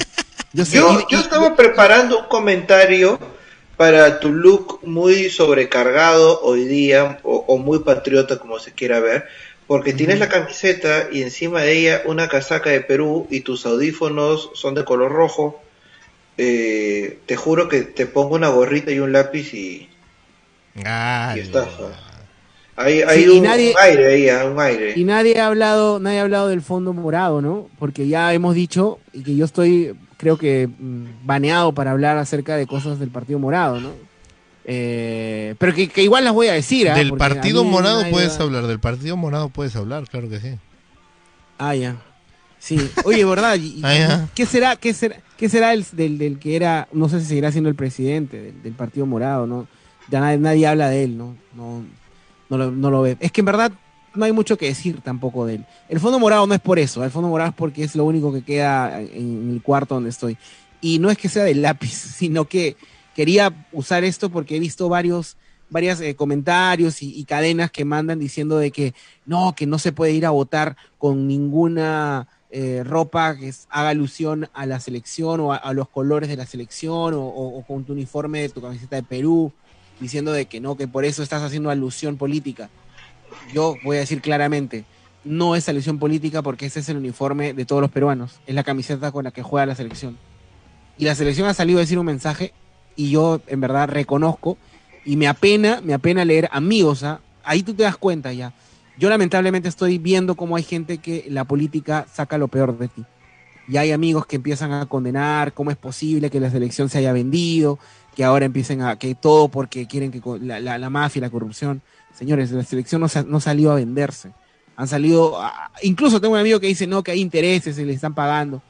Mira, me encantaría que lo demuestres. Le han sacado cosas, cosas a, este, ¿Mm? de, la, de los hermanos, de los hermanos o los primos de la esposa de Oreja Flores. Sí.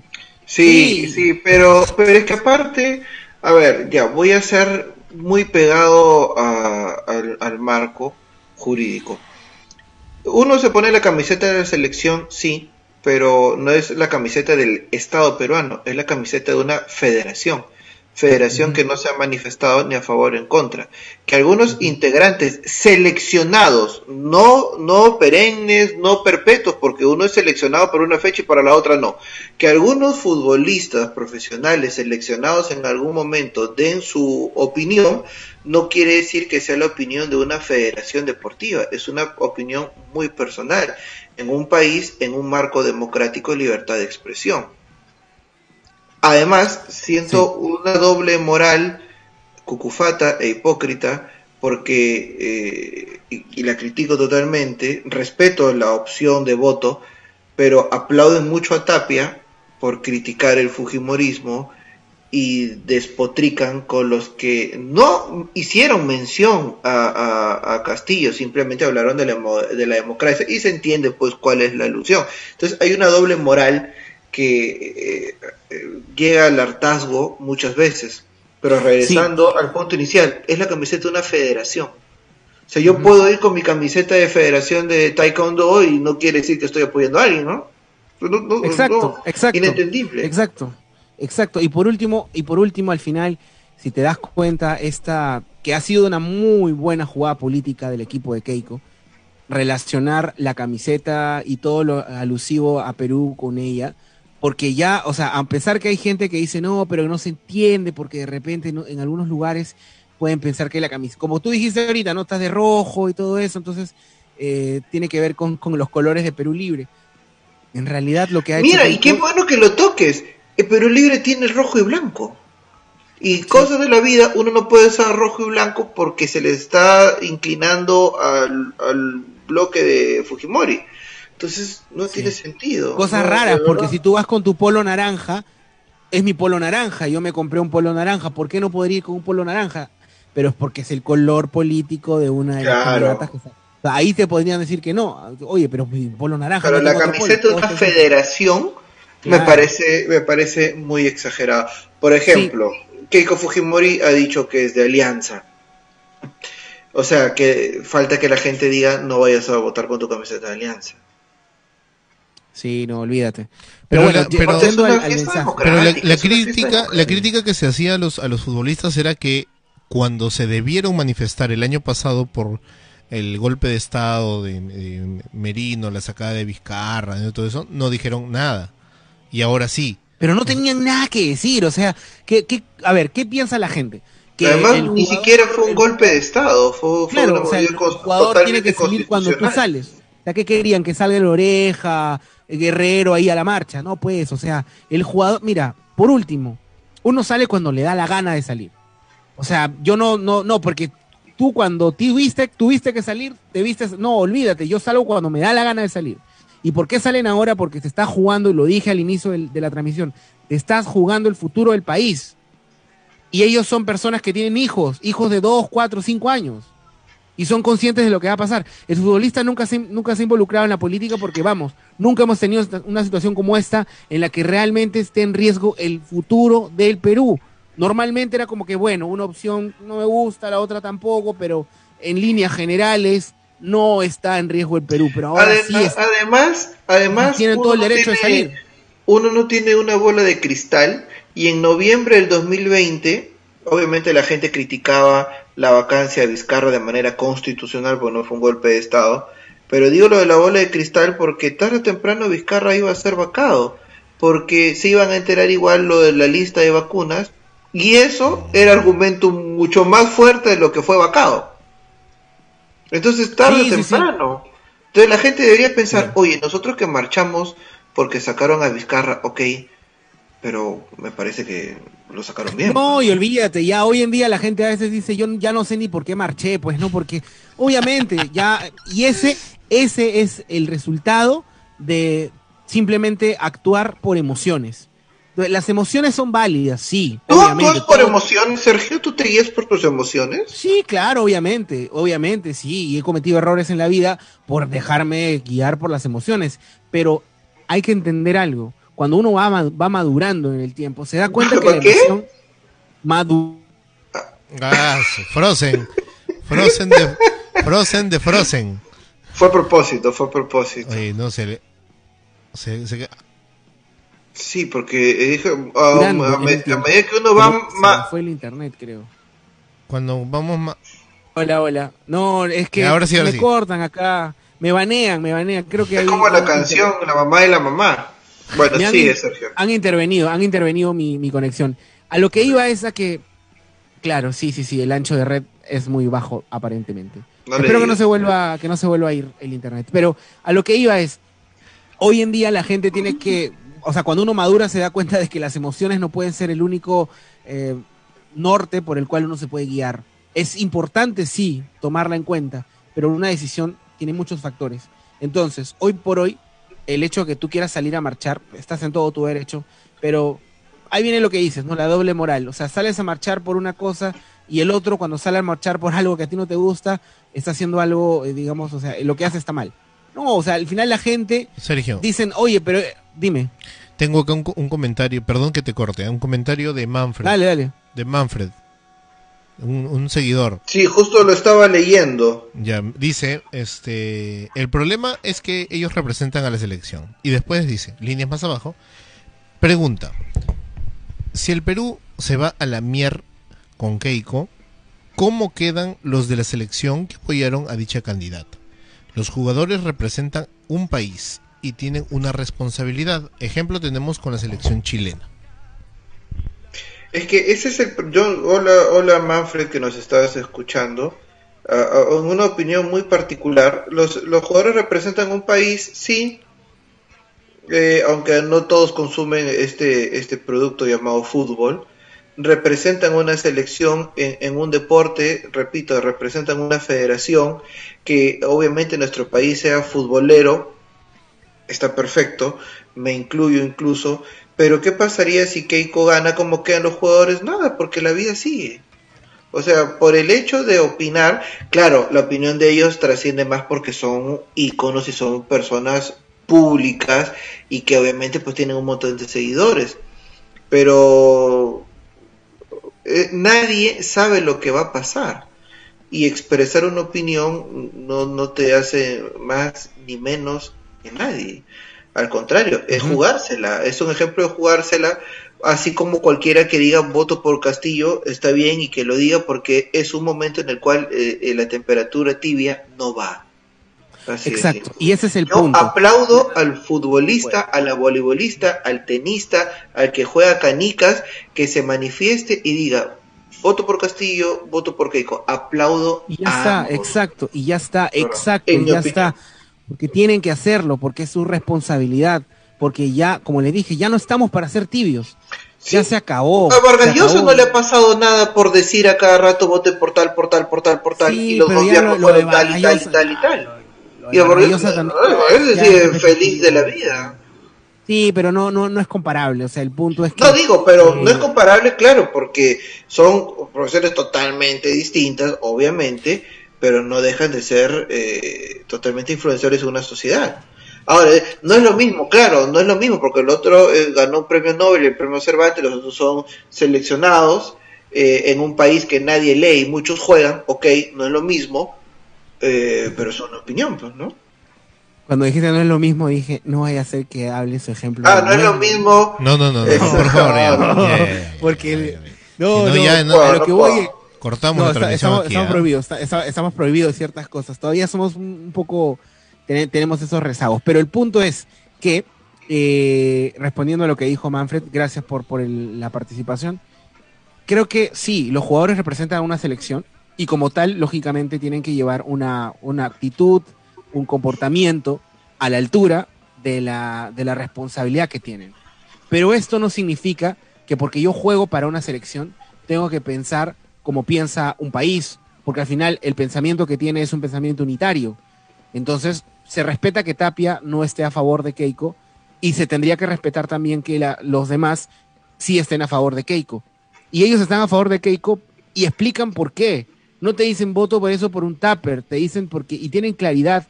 Y cuando hablamos tanto del respeto a la democracia, el respeto a la libertad, el respeto al, o al sistema, si quieres llamarlo así, no estamos hablando de esto porque nos dé la gana. Tenemos, y dicen, no, de, hay otra, otra frase con la que quiero justo eh, ser muy incisivo. Dicen, de Keiko tenemos certezas, de Castillo tenemos dudas. O sea, y como que por eso tratan de justificar que, ah, entonces voto por él porque tengo dudas. ¿Dudas de qué, mi hermano? No, hay, ahí no hay dudas. La certeza la tienes todos los días porque tú puedes ver claramente lo que él propone, lo que su equipo, porque ni siquiera él, lo que su equipo propone, todas las ideas han salido, o sea, está en las noticias, lee lo que ha salido a decir Betsy Chávez, que es la vocera de lo primero que van a hacer, o sea, ahí te queda no, que, que de ella tengo certezas. ¿Han habido errores? Claro que sí, o sea, yo no puedo justificar que la opción de Keiko sea una opción, digamos que moralmente correcta. Hay un montón de errores y lo sigue teniendo, lo sigue teniendo, pero hay que ir más allá. El punto es, hablando de, lo- de la selección, la selección al final, si tú sales con tu, como yo ahora, por ejemplo, si yo fuera jugador de algo, no, no, no, no, no soy jugador.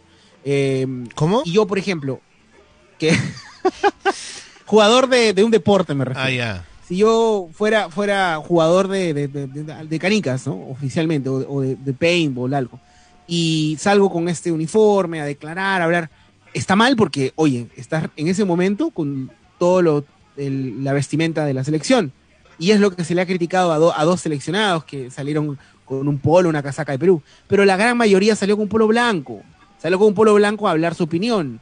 ¿Está mal eso? O sea, y está mal que él opine algo, o sea, él tiene también derecho a opinar. Claro, pero, pero ahí con Manfred estoy eh, parcialmente de acuerdo porque, claro, el futbolista que en actividad dio su mensaje con el polo de la federación, eso no se debió hacer. Eso no. Hay alguien, Porque, sí, sí, claro, ese no. El resto que se puso algo de Perú, porque obviamente pues si vas a hablar del Perú y del futuro que se juega el país, te pones, no sé, eh, el escudo en el pecho, porque también es tu sentimiento normal. Pero dos, de por uno que ya no es futbolista y el otro sí utilizaron una camiseta oficial de la ¿Ya no, es, selección ya no es futbolista? criticable. Ah, No, o sea, futbolista profesional, no. Es futbolista sí, porque eh, a eso se dedicó toda su vida. Porque uno cuando estudió no medicina ¿Ya y no se juega? jubila, no deja de ser médico. En todo caso, deja de ser médico profesional porque ya no está trabajando y se Pero, o sea que Waldir Sáenz hoy en día es futbolista. Pero a ver, yo soy profesor, salido, salvando totalmente las distancias. Yo soy Wally, profesor. eh, trabajo hasta los 65 años, obviamente me jubilo, dejo de ser profesor. Serías un ex profesor, ¿no? No, sigo siendo profesor porque fue mi carrera. En todo caso, ya no estoy ejerciendo, no soy un profesor profesional, por así decirlo, ¿no? Por jugar con los términos. Pero no dejo de ser profesor porque me jubilo. Lo mismo es un futbolista. Eh, se dedica a la carrera 20 años, bueno, 20 años, 15 muy bien y otros no tanto. Mira, pero no deja de serlo, ¿no? vamos a entrar a una discusión interesante y solamente para, porque quería, mira, el profesor no deja de ser profesor y ¿sabes por qué? Porque si tú tuvieras 80 años y yo te invito a que hables de algo, sé que vas a hablar de algo coherente y alineado a, lo que tú como profesor vas a poder eh, comentar. Si yo soy ingeniero y tengo 80 años y me llaman para que hable acerca de la célula o de la reacción o de la catálisis o de reactores o algo, probablemente tenga que leer un poquito, pero puedo salir a hablar algo más o menos coherente. Pero un futbolista lo, llamas a los 80 años para que juegue, no, o sea, ¿qué va a hacer? O sea, corre y se, cae. Entonces, a eso hoy, no es un futbolista, es un exfutbolista. no, está mal decirlo, es, que no, no todas las habilidades son teóricas y mentales, algunas son físicas. Entonces, obviamente no se va a poder, no va a poder dedicar el mismo esfuerzo físico a los 80 años, obviamente, porque no, se no va a ser futbolista, porque ya no es futbolista. O sea, yo quiero, quiero ser polémico en eso. El futbolista acá, es como lo que ha pasado con Farfán me han reventado un grupo de WhatsApp de la mañana diciendo, no, que se va el 10 de la calle, se va el mejor jugador de todos los tiempos, de que nos ya estamos, Ya estamos llegando a la parte del programa que vamos a hablar de fútbol. No, verdad, verdad. Cambiemos de fútbol porque a José no le gusta el fútbol. Sí, no, pero me, pareció interesante, interesante lo que decías, ¿no? Por ejemplo, ¿no? Ollantumala ha sido presidente, terminó de ser presidente, entonces sigue siendo presidente. Pero es que uno no, estudia para ser, o sea, presidente no es una carrera ni profesional pues. ni técnica, es, un cargo, público elegido democráticamente. Claro, pero me refiero a que hay, países donde al presidente que fue presidente siempre le van a decir presidente y siempre le dicen presidente. Ah, ya, esa es una guachafada, porque eh, es expresidente, pues, ¿no? Excelentísimo comandante en jefe, ¿no? Por último, claro, pero no, es presidente si ya no lo es. Pero le Obviamente, generalísimo. los cargos, los cargos de elección duran lo que más o menos te dura el, tiempo que estás ahí, ¿no? Es como que como que cuando tú tienes una pareja también eres su flaco, eres el, novio, enamorado, como quieras. Durante Pero ¿por qué flaco? ¿Por qué tienes, por qué flaco? Por, di pareja nada más, porque no necesariamente tiene que ser flaco. no, es que es, una, son usos y costumbres, ¿no? A mí me dicen flaco, yo digo, yo flaco no soy, pero, pero no sé si lo hacen por sacarme cachita y es como que en tu stand-up pasa, ¿no? Sí, ahí, ahí vamos a hablar un poco acerca de, cómo, cómo los llaman o cómo o las diferentes tipos de relaciones que hoy existen. Pero volviendo a lo de la camiseta, ¿no? Para hablar un poco de la camiseta, porque fue lo que nos llevó a esta discusión banal, creo que al final eh, no está mal que tú uses la camiseta, no es, creo yo, algo que vaya en contra de, o a favor de, de manera muy abierta y explícita, Keiko ha sido inteligente en posicionar el, todo lo que tenga que ver con Perú con su candidatura. Se ha ha puesto, claro, ha puesto las, los términos de libertad y democracia a, favor de ella. Y claro, que ha hecho Castillo el término corrupción como algo que él no tiene y que lo otro sí. Entonces, al final, si tú vas a llevar esta batalla a una discusión entre la democracia slash libertad versus la corrupción, habrá que ver por qué apuesta la gente. Y ese es el insight que probablemente la gente va a tener ese sábado en la noche y el domingo muy temprano al momento de ir a votar. Va a decir, por un lado, estoy avalando la corrupción. Sí, lo estoy avalando.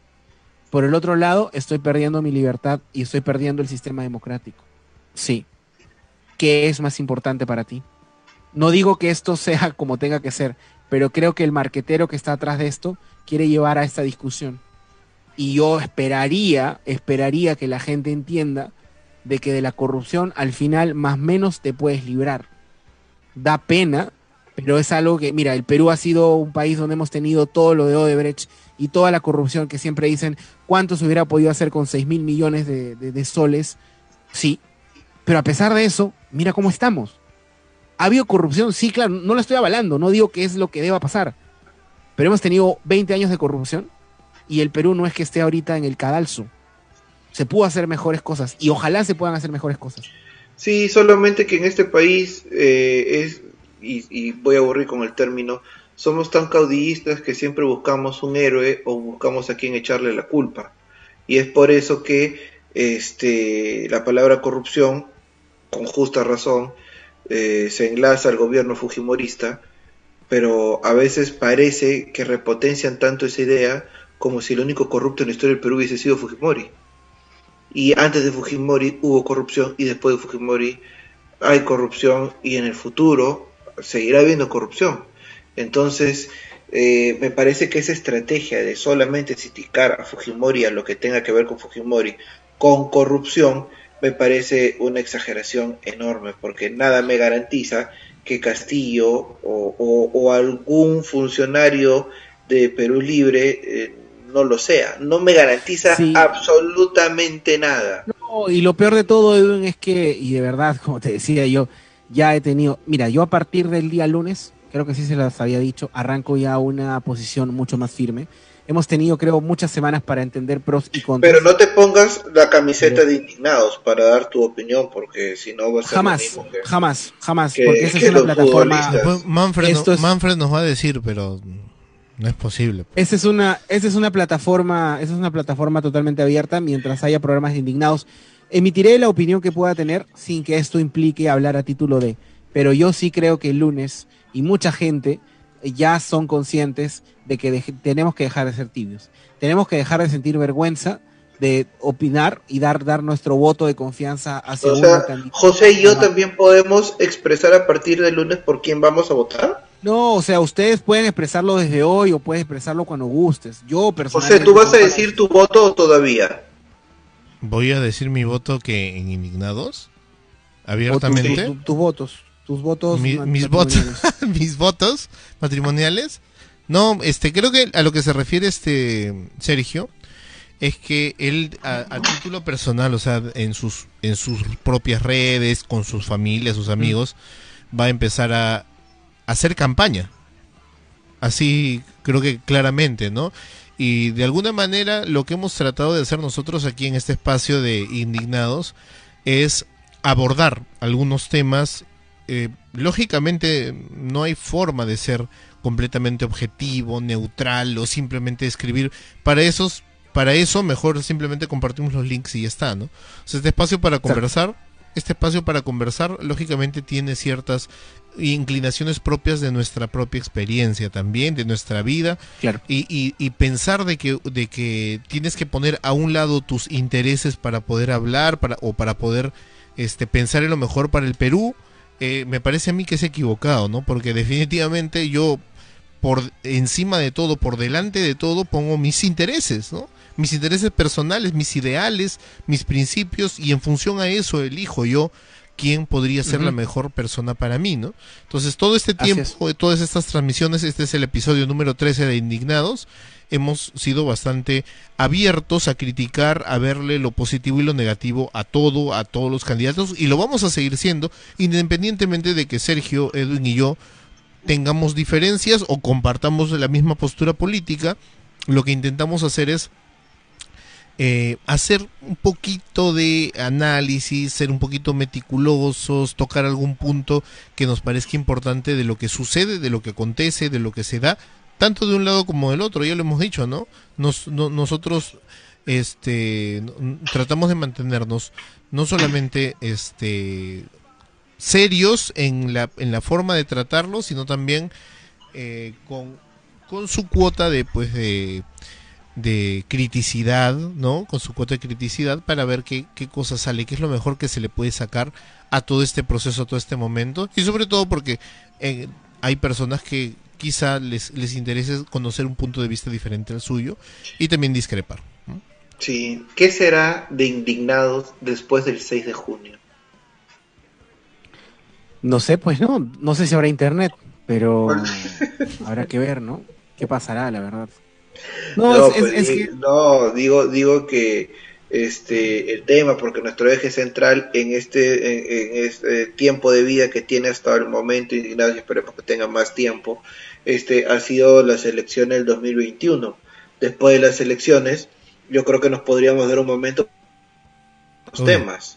Ah, sí, claro. Sí, sí, sí, no, van a salir, van a salir muchos temas, porque yo creo que al final de eso se trata, ¿no? O sea, ahorita nos interesa hablar de, la, de las elecciones porque creo que es el suceso más importante y por eso les decía que yo a partir de lunes le voy a poner todo el foco que pueda, dejando solamente las cosas prioritarias pendientes porque la tarea es de todos. La tarea de sumar, de informar, de motivar y hasta en cierto punto hacer campaña, si lo quieres ver así, está en tu cancha. O sea, que no te pase que después digas, uy, es que si yo de repente pude, de, no sé si, o sea, porque yo de verdad he visto gente, de, o sea, hay gente que es muy recalcitrante. Y al recalcitrante sé que por gusto voy a perder tiempo pero hay un grueso de, personas que veo que están ahí, neutrales. A mí, a mí indignados me, ayuda muchísimo porque eh, a pesar de la gente que nos ve mucho o poco, siento que es un espacio a conversar con José, que es mi amigo, contigo, que te estoy conociendo, con, con, la, con los seguidores que tenemos en el Facebook. Eh, eh, es una cantidad que para nosotros es, es importante, pero de verdad, indignados me regala hasta eh, acabo de encontrar a alguien que es dentista, Verónica Solís, no sé si será familiar tuyo, José. Mi hermano. O sea, saludos para tu hermano. No, no, no, el otro. yo justo, justo quería un dentista, indignados, me da un dentista. Oye, Manfred también es dentista.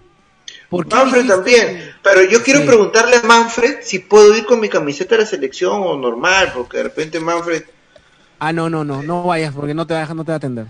Mira, eh, algo, algo que perdón, Sergio, algo que, menciona aquí en Manfred en los comentarios que lo hemos tocado en el podcast. ¿Qué? hemos tocado el tema, hemos ah. tocado, hemos abordado el tema en el podcast. Ya para que. Ah, la Sergio se nos fue. No, ya Sergio, Sergio está en Cuba. No puede ser. Se fue para la banda y no cinco minutos más. Ya, decía, lo hemos... No, si estoy, si estoy, si estoy. Lo hemos abordado en el podcast. 10 segundos, 10 segundos. Lo hemos abordado en el podcast, es justamente ese punto. Este, decíamos, ¿no? Que mientras uno abraza la bandera de la anticorrupción, la otra abraza la bandera de la democracia, entonces decíamos, ¿no? La pregunta que, que Edwin hacía era, ¿Hay alguno de los dos candidatos que te asegure democracia, que te asegure libertad? ¿Hay alguno de los... Manfred pregunta acá, ojalá que a partir del 7 de junio todavía tengamos libertad de expresión. La pregunta es, ¿alguno de los dos puede asegurar eso? La verdad es que no, ¿ah? Ninguno de los dos y los dos al mismo tiempo quizá, ¿no? El, discurso, lo declarativo es que sí, lo van a respetar. Pero lo que viene detrás, hay que estar atentos, vigilantes, a ver qué, es, qué, qué cosas se van a dar en los en los siguientes días y no solamente el 7 de junio, ¿no? vamos a ver qué pasa a partir del 28 de julio en adelante. Sí, sí, esperemos que todo dé buen resultado. 6 de junio es una fecha, bueno, ya estamos en el camino al bicentenario. Este 6 de junio, parte de las elecciones, es una fecha importante en el contexto de la historia independentista, pero obviamente aquel día se va a hablar más del resultado electoral que el Perú, eh, cada vez que hay elecciones, siempre nos da una sorpresa. No digo si buena y mala, porque esto es muy subjetivo, ¿no? Pero me parece que tenemos una característica muy empírica y al mismo tiempo un empirismo que se renueva constantemente. A mí me gustaría llegar a, a, una elección en la cual no exista sorpresa y que obviamente los peruanos estemos unidos. No digo con un candidato que es muy difícil, ¿no? Pero sí unidos en, en haber elegido bien por quién votar y no por dejarse guiar. Yo creo totalmente, y esto lo podemos entender todos, que hay candidatos que no llegaron ni al 2% y tienen una mejor formación académica, política, que los que están en segunda vuelta. Entonces, no es, el problema no es este, la persona que te vende algo, el problema es tú que lo compras. Eh, entonces, y, y, si sigues comprando lo mismo, obviamente, y es error de la persona. Entonces, el Perú ya debería cambiar. Y aquella generación eh, del Bicentenario, que es una generación que se espera mucho, eh, bueno, ya se debe estar manifestando democráticamente. Las marchas son importantes, pero recuerda que tú te puedes ahorrar el tiempo marchando votando bien. Así que ese es un mensaje también que podemos dar. Sí, sí, sí, de mi parte creo que hay reformas que se van a tener que hacer. Creo que hemos llegado a una situación de crisis en la que no podemos decir que no se va a hacer nada. No creo que el discurso de decir, no, yo voto por tal para que no cambie nada, eso tampoco es, es, válido. Se tienen que hacer varias cosas. No creo que se tenga que cambiar la constitución, pero sí creo que se tiene que reformar la constitución. Aspectos eh, muy importantes como el tema de economía, necesitas hacer ajustes. La, realidad del Perú no es la misma del, de los años 90. Tenemos una situación totalmente distinta. Sí creo, sí creo que podemos presionar a las empresas para que se puedan hacer algunas modificaciones tributarias. Pero esto no pasa por, por decir de que al final yo eh, hablaré con él, agotaré todos los diálogos y si no me hacen caso, entonces voy a estatizar. No, no, no. O nacionalizar. No se trata de eso. Se trata de plantear claramente qué estrategia se puede hacer con los contratos que se van a firmar. Porque, ojo, se habla mucho de los, de los firmados y no se habla de los 43 mil millones de dólares que tenemos ahorita en potencial eh, para los próximos cinco años. O sea, tienes 43 mil millones de dólares que se van a invertir. De eso tienes que asegurarte de que al final las reglas sean claras y no te va a decir, no, pero hace 20 años tú me dabas estas condiciones tributarias. Hermano, eso fue hace 20 años. Hoy es una realidad distinta. Hace 20 años eras el único, obviamente necesitaba que tú vengas. Ahora tengo cinco, cinco jugadores en el mercado. No, puedo, obviamente, es lógico que yo te cambie algunas cosas ahora, pero te las cambio ahora. No, la, no te cambio las de antes. Por, por, eso es que sí creo que hay cosas que se tienen que ajustar. Y, y sumando lo que dijiste, el tema electoral porque hemos tenido esta situación, hemos tenido 18 candidatos, es una vergüenza que un país tenga ese tipo de situación. No puedes ir a, no puedes pretender tener una elección que sea más o menos alturada con 18 candidatos, o sea, eso te da un desorden por donde lo mires. Y esperaría que, una el primero no pase 20%. El primero ha sacado, si no me equivoco, creo 12% en votación eh, interna. Entonces, segundo quedó el voto en blanco y tercero quedó Keiko. Entonces, ¿qué te dice esto? Pues que el, país, de lejos, esta ha sido la elección menos representativa de la historia y ojalá que esto nos enseñe de que si seguimos, si no hacemos nada, en cinco años van a ser 25 candidatos y el primero va a sacar 6%. Entonces, para que eso no suceda, la reforma electoral tiene que ser muy clara. Tenemos que exigir que los partidos, porque hay varios que han perdido su inscripción, los partidos que se quieran inscribir o movimientos no pueden, no pueden presentarse pues con una cantidad mínima de, digamos, miembros para votar eh, o con todo lo que las firmas que se piden, sino que al final sean más rigurosos, que pidan más de, que pidan una antigüedad, por lo menos dos años de repente, para que fortalezcan el partido o movimiento y que esto propicie algo que a mí me gustaría que se implemente en el país, que hayan, eh, digamos, elecciones internas, si quieres llamarlo así, entre grupos cercanos en ideas. Entonces, ¿te imaginas qué interesante hubiera sido una elección interna entre López Aliaga, Hernando de Soto? Si quieres, metes ahí a Keiko, Forsyth, eh, que iban más o menos en una línea económica y política cercana.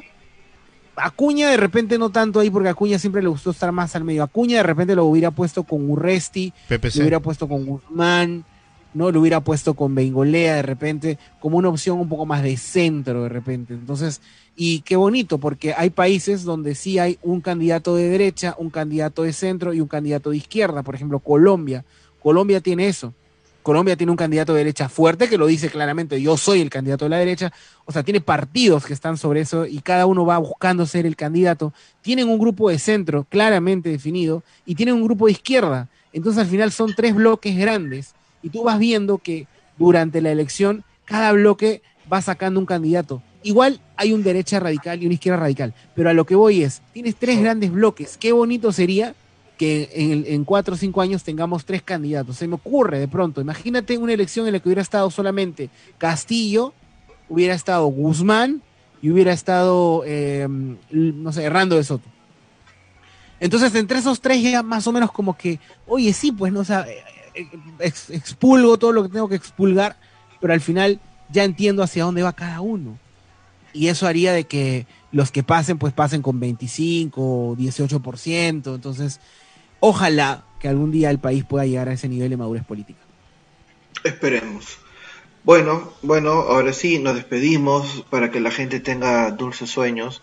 Qué bacán que se acuesten y duerman y, sueñen después de indignados. Con nosotros. Sí, sí, sí. Que yo soy soltero, yo soy soltero. Conmigo pueden soñar todo tipo de sueños, yo no me molesto, puedo cumplir sueños también. No tengo problema. Puedo salir de una Osito Lima, como Osito Lima. Sí, soy Osito Lima, sí. Hola, soy Osito Lima. Y puedo salir de tortas también. ¿Y qué, ibas a, ¿Y qué vas a decir? ¿Qué has soñado, mamita, hoy día? ¿Qué has soñado? Sabes que tú mereces soñar mejor, así que sueña conmigo. Y así vas a decir como Sueña conmigo, tus sueños pueden ser mejores. No, si alguien tiene pesadillas también me puede llamar, si tienen insomnio. Freddy. No tengo problema, la verdad. Bueno, y una, una, una, una nota final, quiero, eh, a mí me parece, y lean por favor, esa es una, ya no es una noticia, es un efeméride si quieres llamarlo así. Hoy día se reivindicó una persona. Creo que una persona que ha tenido un, año, un periodo muy duro, que lo votaron literalmente de un club y que al final eh, ha, ha, salido campeón. Se está hablando de Luis Suárez. La historia de Luis Suárez es interesante, pero hoy me conmovió que lo primero que hizo cuando se enteró que fue campeón fue coger el celular y hablar con su esposa y con sus hijos. Obviamente se quebró, porque la esposa y los hijos de Luis Suárez nunca lo abandonaron. Cuando Luis Suárez le dieron una patada en el derrier, como dice elegantemente José, del Barcelona, pensando que era un jugador acabado, porque en realidad lo votan por eso, hay que decir las cosas claras, a Luis Suárez el Atlético, específicamente el Cholo Simeone, le dio el potencial que obviamente tiene no será el mejor 9 hoy, pero está entre los 5 mejores del mundo sin problema. Y hoy día, 21 goles en una temporada demuestran claramente que a veces las cosas llegan en el mejor momento y no necesariamente en la institución en la que estás. Así que de verdad que mis respetos para Luis Suárez. Un ejemplo, un ejemplo de futbolista. Lean su biografía porque es brutal, brutal, de verdad probablemente para mí uno de los mejores jugadores uruguayos junto con Forlán. ¿Qué les parece, amigos? Si uno hacemos, de los mejores jugadores uruguayos. Si hacemos un, un, podcast una vez a la semana para que me enseñen de fútbol. Así. Tu lista, tu lista de sí, me parece Tu lista de futbolistas uruguayos integrada por cuántos? No, mete a todos, Chevantón, mete a, a Stoyanov, mete a Recoba, mete a Zabalé, a Sarayeta, mete a Carini, mete a todos, de los últimos 30 años, porque claro, si tú me quieres hablar de la época del Uruguay del 30, obviamente no. No, no, no, para nada, no, no, no. Pero de los últimos 30 años, para mí está... Y eso que tienes ahí a Lugano, tienes al capitán Lugano, tienes a, eh, al Maxi Pereira, tienes... Uruguay ha dado pues una camada interesante de jugadores. Este, para cerrar con, con esto y que José no se duerma, con esos 21 goles de Suárez, el Barcelona hubiese sido campeón. Hace tres o cuatro fechas. No solo por los goles, las asistencias. Y hoy Barcelona. Hoy, José, solamente la pepita final. Hoy Barcelona lo que más necesitó en los últimos juegos fue tener un delantero. Porque yo puedo entender que tú saques a uno si voy a traer a otro que es mejor. Y eso es entendible. En cualquier empresa pasa eso. Saco al gerente comercial y pongo a otro gerente comercial porque creo que es mejor. Y si después del año veo que, oye, me duplicó las ventas o algo, oye, buena decisión, ¿no? Pero si saco al gerente comercial, el gerente comercial se va a la competencia, la competencia gana el 50% de mis clientes y al gerente comercial que traigo el, me pierde el, otro 50% de clientes, entonces, ¿qué hice? Pues, ¿no? Y espero que al final se den cuenta, en este caso, los dirigentes que aún quedan del Barcelona, que no puede ser emocional la emocionalidad no es nunca la mejor forma de resolver un problema. Sí es un factor, pero no tiene que ser el factor determinante para tomar la decisión. Así que duerman, por favor, sus siete horas. Consejo de un conejo. Eso de que no, yo duermo tres horas, cuatro horas, no. Duerman siete horas. Porque dormir bien ayuda a que también tus neuronas se acomoden y arranques el día con energía. Bueno, ahora sí, un fuerte abrazo a todos, eh, cariños por casa y que tengan un bonito domingo. Nos vemos, chau. Así es, nos vemos y no se olviden de escucharnos durante la semana, vamos a ir subiendo algunos otros podcasts y queda pendiente entonces hacer una vez a la semana hablar de fútbol. ¿Ya? Vamos a ver qué tal nos va. También, queda pendiente también, eh, eh, sé que lo va a ver mañana, el, hoy día estamos todos llenos porque Edwin se fue a comer anticuchos eh, el, nuestro pisador de hamburguesas, que ya lo vamos a, tener el próximo sábado sin problema. No sé cómo va a ser para llegar hasta la Molina, porque ellos están acá en, en Jesús María, pero habrá que ver, pues, ¿no? Ok, listo, nos vemos. Chau, chau. Cuídense, nos vemos, chau. Tome agüita.